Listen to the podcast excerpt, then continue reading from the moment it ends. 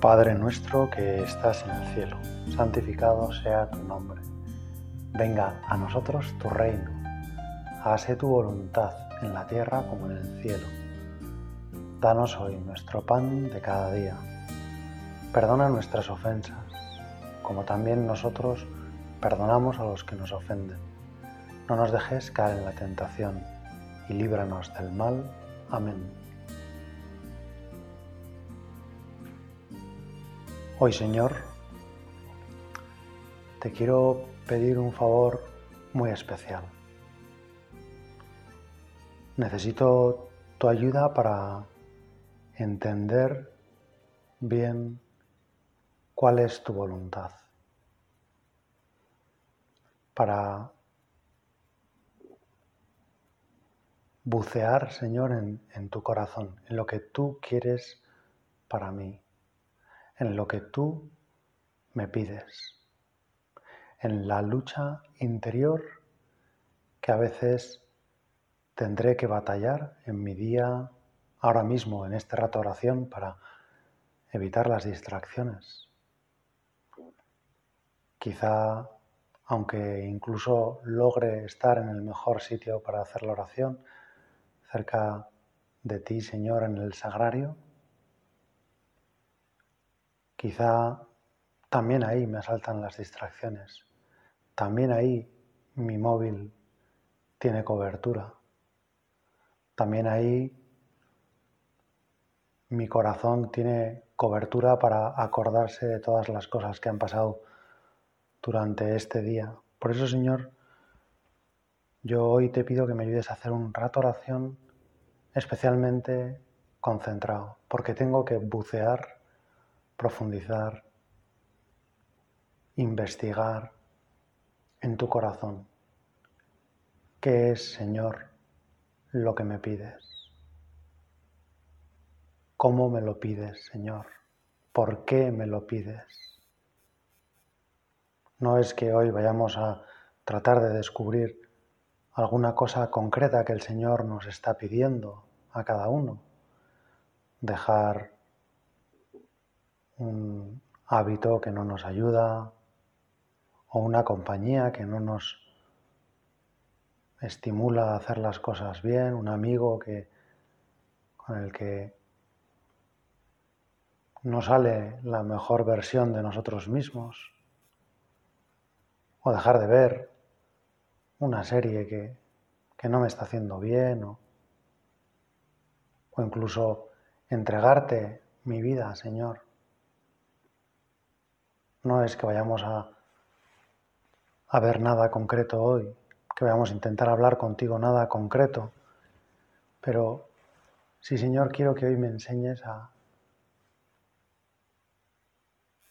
en general, algo que sea aplicable a todos los casos, cuál es tu voluntad para mí. ¿Qué es lo que quieres de mí? ¿Cómo puedo hacer que seas feliz? ¿Cómo puedo darte lo que me pides?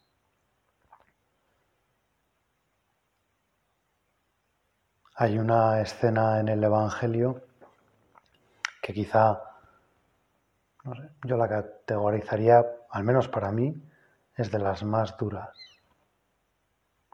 es de las más sorprendentes viendo a ese Jesús manso y humilde, discreto. En esta escena que ahora vamos a hablar, después además de haber hecho un gran elogio del apóstol que él ha elegido por toda la eternidad para ser su vicario en la tierra, para ser el primero de los papas, para hacerle visible y presente a Él cuando Él no estuviera? Después de haberle hecho un elogio porque Pedro había descubierto y había, se había fiado de Dios y le había dicho, tú eres el Mesías, el Hijo de Dios, el que tenía que venir. Pues a continuación el Señor les, em, les explica, tú Jesús les explicas en qué consiste en gran parte tu misión el Hijo del Hombre va a padecer y tiene que morir a manos de los soldados y tiene que sufrir y lo abofetearán y lo escupirán.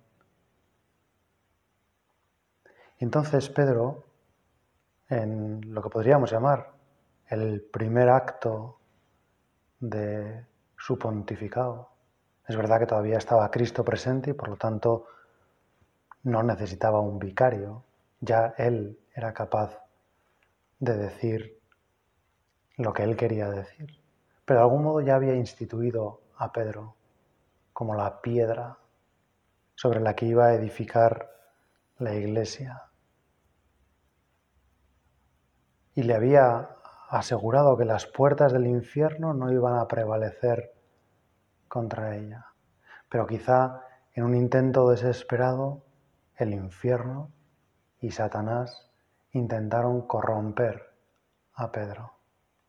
Y después de que Jesús les anunciara que debía padecer, que la cruz se iba a hacer presente en su vida, que el dolor iba a ser parte del amor que nos tenía, que amarnos no le iba a salir gratis, que no iba a ser un camino de rosas. Entonces Pedro sucumbió. Pedro fue atrapado por la peor de las tentaciones. Pensó que aquello no era propio de ese Mesías que acababa de reconocer como el enviado, el Hijo de Dios, el que tenía que venir. Después de tantos siglos esperándolo, él tenía la suerte de haberse encontrado con el Mesías y estaba convencido de que era el Mesías. Pedro creía firmemente algo que le dice Jesús, eso no te lo ha revelado ni la carne ni la sangre, sino mi Padre que está en el cielo. Pedro había servido con esa labia fácil que tenía para ser el testimonio de, Dios Padre, para decir lo que Dios Padre quería transmitir al mundo. Tú eres el Mesías, el Hijo de Dios vivo, el que tenía que venir. Y entonces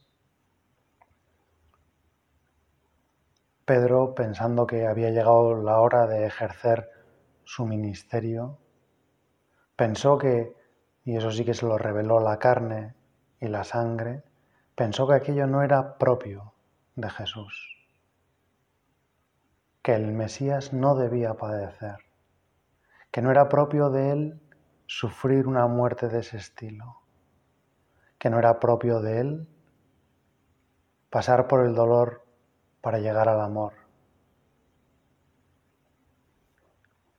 Y entonces Jesús dirige el mayor reproche, creo que hay en todo el Evangelio. Y se lo dirige al vicario que ha establecido, a la roca que ha establecido para que todos nosotros podamos agarrarnos. Podemos ahora aprovechar para rezar por el Papa, para pedirle a Dios que lo ayude, que lo llene de alegría y que lo proteja frente a sus enemigos. Pues entonces Jesús, que acaba de instituirlo como, como su vicario, como el que le va a representar, el que lo va a hacer presente cuando Él no esté, en ese momento, de repente, salen de su boca unas palabras tremendas. Apártate de mí, Satanás. El pobre Pedro y los demás debieron quedarse absolutamente desconcertados. Ni siquiera a los fariseos, a quienes muchas veces les reconvenía y les echaba en cara tanta hipocresía, les había llamado algo así. Les llamó raza de víboras, sepulcros blanqueados, pero nunca, nunca, nunca les identificó con el maligno, con el demonio. Apártate de mí, Satanás, porque no piensas las cosas como las piensa Dios, sino como los hombres. Apártate de mí, Satanás. Fue un asalto, el primer asalto que sufrió Pedro, el primer asalto que sufría esa iglesia naciente. La batalla final que quiso dar Satanás cuando descubrió que las puertas del infierno no prevalecerían contra aquella muralla. No se fió de lo que había dicho el Mesías, de lo que había dicho Jesús, y quiso comprobar si esa muralla que le acababan de decir que era inexpugnable, si esa guerra final que le acababan de decir que iba a perder, él sabía que Jesús dice la verdad porque él sabe que Jesús es Dios y sabe que tiene razón, pero no quiere reconocerlo. E intentó una batalla impresionante y trató de engañar al vicario de Cristo y trató de hacerle ver lo más característico de él, trató de, mentirle en lo que él piensa que es la clave para aniquilar la gracia de Dios en nuestras almas, hacernos pensar que el dolor no tiene que ver con el amor, que luchar no es lo que Dios nos pide. Mejor dicho, que Dios nos pide que luchemos, que Dios ha puesto las cosas difíciles, que incluso Dios ha establecido sus mandamientos porque de algún modo quiere probarnos, porque de algún modo quiere que nuestro amor sufra también un poco, como si, no lo pensamos así, pero como si a Dios, si a ti Jesús, nuestro dolor no te importara demasiado, como si estuvieras dispuesto a hacernos sufrir a veces más allá de nuestras posibilidades.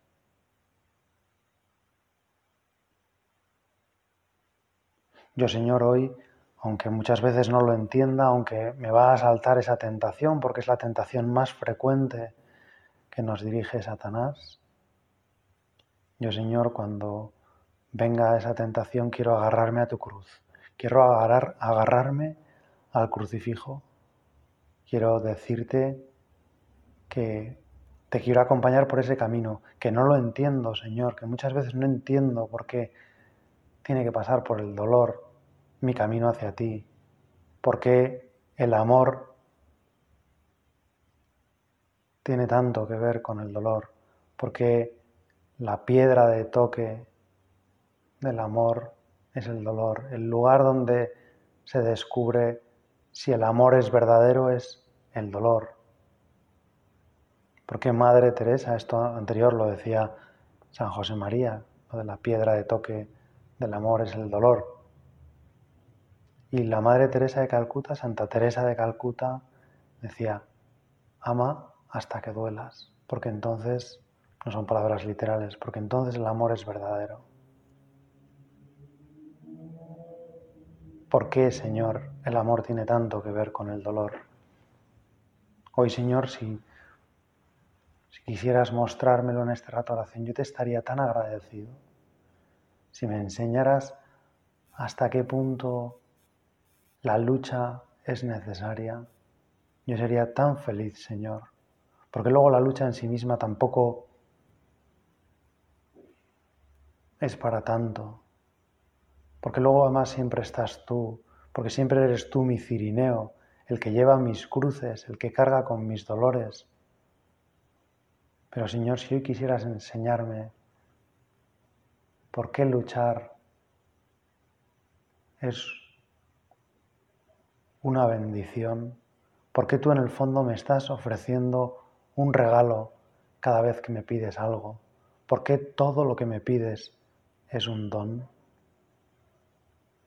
Señor, yo me pasaría el día entero dándote gracias, porque entonces la lucha, el yugo se hace suave, ligero, porque entonces tu cruz no es lo que yo pensaba, Señor, que es el sinsentido, el dolor, la angustia, sino tu cruz es verdad que conlleva mucho dolor,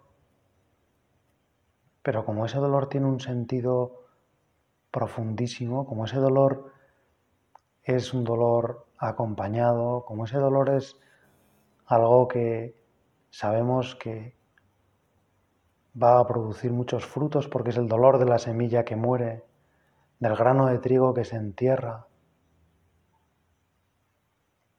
Entonces, Señor, mi, lucha sería mucho más alegre, mucho más deportiva, mucho más feliz mucho más atractiva para mí y también para los demás. Podemos imaginar una situación en la que un hombre o una mujer han cometido determinados delitos y están en la cárcel. Pasan los días y los años incluso y están en una cárcel, mermadas sus libertades, compartiendo quizá una compañía, pues no de lo más agradable, tratando de sobrevivir en un mundo lleno de criminales y sin posibilidad de escapar, sin posibilidad de que un día sea diferente a los demás. Si en ese caso llegara la policía o la autoridad de la cárcel y dijera a ese hombre o a esa mujer que llevan años encerrados, quizá con motivo porque han cometido un delito y, lo saben, pero que llevan años encerrados en la cárcel, sin poder salir, sin poder ver a su familia, sin poder disfrutar de, de un paseo y de decidir a qué hora voy a dar el paseo, o a qué hora voy a comer, o a qué hora voy a hacer lo que quiera, sin un trabajo quizá con el que ganar con el sudor de la frente el pan para los suyos, sin, sin que nadie les espere a lo mejor, si a ese hombre o a esa mujer les dijeran, puede salir. Hoy se ha hecho una amnistía y los presos que habían cometido este tipo de delitos, aunque les queden 20 años de cárcel, pueden salir. No se nos ocurre pensar que ese hombre dijera, no, te lo agradezco mucho, pero, pero estoy muy bien aquí. Ya me he hecho a la cárcel, he hecho buenos amigos, me encanta la comida de la cárcel. Ya tengo mis rutinas, mis paseos. No quiero salir de aquí. Nos daríamos cuenta de que sería una situación absolutamente patológica. Quizá es verdad que hay gente que al salir de la cárcel no tiene a dónde ir, no tiene una familia que le espera, incluso sabe que le espera gente que no le quiere y por lo tanto pues le da como más miedo. En la cárcel al menos está seguro porque la policía le protege, pero, pero pongámonos en el caso diferente, el caso de que alguien que supiera que a la salida de la cárcel tiene una familia, que a la salida de la cárcel tiene una vida nueva, que a la salida de la cárcel le espera toda la maravilla de este mundo, Señor, que has creado para nosotros y todo el amor de mucha gente que, que a esa persona la quiere. Pues entonces no se nos pasa por la cabeza que ese hombre dijera, no, no, no, no, yo estoy muy bien aquí. Fuera solo voy a tener muchas más ventajas. Fuera todo es mejor, pero yo quiero quedarme aquí. ¿Y por qué te quieres quedar ahí? ¿Por qué quieres permanecer en la cárcel? Porque estoy muy cómodo, porque mi habitación es pequeña, porque el catre en el que duermo ya me he acostumbrado, porque los barrotes me gustan, son una decoración que me encanta, que me entusiasma. Me gusta acariciarlos por las noches, porque me gusta levantarme y ver que no puedo salir de un espacio de tres por tres metros, porque me gusta oír el bullicio de la cárcel, los quejidos que emiten cada uno de los presos, las cosas tan bonitas que se dicen entre ellos. Todos pensaríamos, este hombre se ha trastornado, este hombre ha perdido el juicio, a este hombre le han afectado todos esos años en la cárcel. Esta mujer no sabe lo que dice, no se acuerda de cómo es el mundo. Esta mujer, este hombre, han sepultado su corazón. Pues en cierto sentido también algo así es lo que sucedió en el corazón de Pedro, cuando Jesús anunció que tenía que pasar por la cruz. Pedro entendía que era mejor no pasar por la cruz, que no era propio del Mesías sufrir, que no era propio del Mesías luchar, que la victoria del Mesías tenía que ser fulgurante, inmediata, absoluta, sin pasar por ningún tipo de lugar difícil. Y hoy, Señor, yo te quiero pedir, por favor, que me enseñes a amar la cruz, a descubrir que la cruz, lo que tú me pides, las cosas que me invitas a hacer, los mandamientos que has puesto para la iglesia, para que yo tenga claro por dónde tengo que caminar para ser feliz, son esos, Señor. Oportunidades que tú me das, Señor, para salir de la cárcel, para salir de mi comodidad, para encontrarme con el amor, con la felicidad, con el sentido de mi vida. Gracias Señor, aunque me pasa como a Pedro, que no termino de entenderlo. Me pasa como a tu vicario, como a tu roca, que no termino de acostumbrarme a que me pidas que te acompañe por el camino de la cruz. Me pasa que veo en la lucha como pruebas que me pones, como dificultades que me, a las que me sometes. Y no me doy cuenta, Señor, que tus preceptos, tus mandamientos son bellísimos, como dice un salmo. Que lo que tú me pides, Señor, es lo que tú me estás regalando. Me estás regalando libertad. Me estás regalando amor verdadero. Me estás regalando gracia para vivir una vida muy diferente.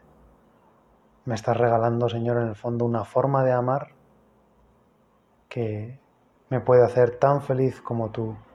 Señor, tú no necesitas nada de lo que me pides. También lo dice un salmo. Si necesitara algo, si necesitara vuestros sacrificios, si necesitara vuestras ofrendas, vuestros toros, os los voy a pedir a vosotros, yo que soy el creador de todo. No son palabras literal, literales del Salmo. Pero el Señor lo dice así, si yo soy el que he creado todo, si yo tengo todo, si en la Trinidad estábamos absolutamente felices, Dios Padre, Dios Hijo y Dios Espíritu Santo, ¿por qué piensas que he venido a complicarte la vida? ¿Por qué piensas que he venido a cargarte con la cruz? ¿Por qué piensas que yo estoy en la cruz rabioso, enfadado y que de algún modo lo que te pido es como una especie de venganza? Que me interesa hacerte sufrir, nos podría decir Jesús. Y yo, Señor, te quiero responder que quiero aprender en este rato de oración esta forma de de percibir lo que tú me pides, que quiero hacerme cargo, Señor, de, de por qué tus mandamientos son precisamente la liberación de una cárcel, son la libertad, porque Señor, tu gracia, el efecto fundamental que tiene es producir libertad, porque Señor, yo quiero Quiero que me enseñes a, dejarme querer, a dejarme querer cuando me pides algo precisamente, a descubrir que solo hay cariño detrás de esa petición, que cuando tú me dices sonríe a esta persona en lugar de enfadarte, no me estás pidiendo que renuncie a mi derecho a enfadarme, sino que me estás liberando del yugo de enfadarme. Me estás liberando del mal rato que me paso si me enfado. Cuando me pides que diga la verdad, aunque eso me acarree consecuencias y me castiguen o quede mal o a eso tenga alguna consecuencia negativa, no me estás pidiendo que me fastidie y diga la verdad, sino me estás enseñando, Señor, que tú me quieres tanto que no importa lo que haya pasado, que no importa cómo quede yo en el mundo, que no importa que me castiguen, porque te tengo a ti, porque la verdad sobre mí es lo que tú más amas en el mundo, porque tú me quieres como soy, porque tú me conoces como soy. Y no tiene ningún sentido que yo trate de ser otro. Cuando tú me pides, Señor, que cumpla con mi trabajo, no me estás quitando mi tiempo libre. Me estás ofreciendo la posibilidad de ser creador contigo, de ayudar a muchas personas, de colaborar para construir una sociedad más justa, de ganar un sustento para llevar a mi familia, de darle a mi vida todo un sentido. Cuando tú me pides que mi corazón sea limpio, sea puro, y no albergue en él pensamientos o deseos que me manchan, que son muy atractivos al principio, pero, pero me manchan. No me estás como poniendo la guinda o el caramelo delante de los ojos y luego me lo quitas para fastidiarme, sino me estás enseñando a amar, a dejarme querer, a aprender que el amor tiene que ser libre y que un pensamiento impuro, un deseo impuro siempre es violento, siempre es un abuso, de otra persona. Me estás liberando, Señor, cada vez que me pides algo. Cada vez que un mandamiento tuyo me indica el camino, cada vez que tú me ofreces un camino diferente al que me saldría fácil, me estás regalando algo, Señor. Y yo lo que quiero es terminar este rato de oración dándote gracias. Dándote gracias porque, aunque no lo entienda, Señor, cada vez que me pides algo, me estás regalando algo. Cada vez que me pides algo, me estás ofreciendo una vida mucho mejor. Me estás ofreciendo una solución a todos mis problemas. Me estás ofreciendo un premio que no merezco. Me estás regalando unos méritos que no son míos. Me estás regalando una vida con mayúscula. Esa sí que merece la pena ser vivida. Ojalá, Señor, yo haga como tu madre, como la Virgen María, que descubrió esto desde el principio y por eso te dijo que sí inmediatamente y rápidamente y por eso dijo ese acto de acción de gracias que es el Magnificat. Mi alma glorifica al Señor y se alegra mi espíritu en Dios mi Salvador, porque ha hecho cosas grandes en mí el que es todopoderoso. ¿Cuántas cosas puede hacer el Señor si le dejamos, si nos dejamos querer? Si no hacemos como Pedro, si no le tratamos de apartar a Él y tampoco a nosotros del camino de la cruz, que es el camino de la salvación, el camino de la liberación. Vamos a pedírselo a la Virgen. Vamos a darle muchas gracias por este rato de oración, en el que quizá todavía no lo comprendamos del todo, pero, pero gracias Señor porque nos das tu luz, nos das tu gracia, nos ofreces la libertad. Dios te salve María, llena eres de gracia, el Señor es contigo Bendita tú eres entre todas las mujeres, y bendito es el fruto de tu vientre Jesús. Santa María, Madre de Dios, ruega por nosotros pecadores, ahora y en la hora de nuestra muerte. Amén.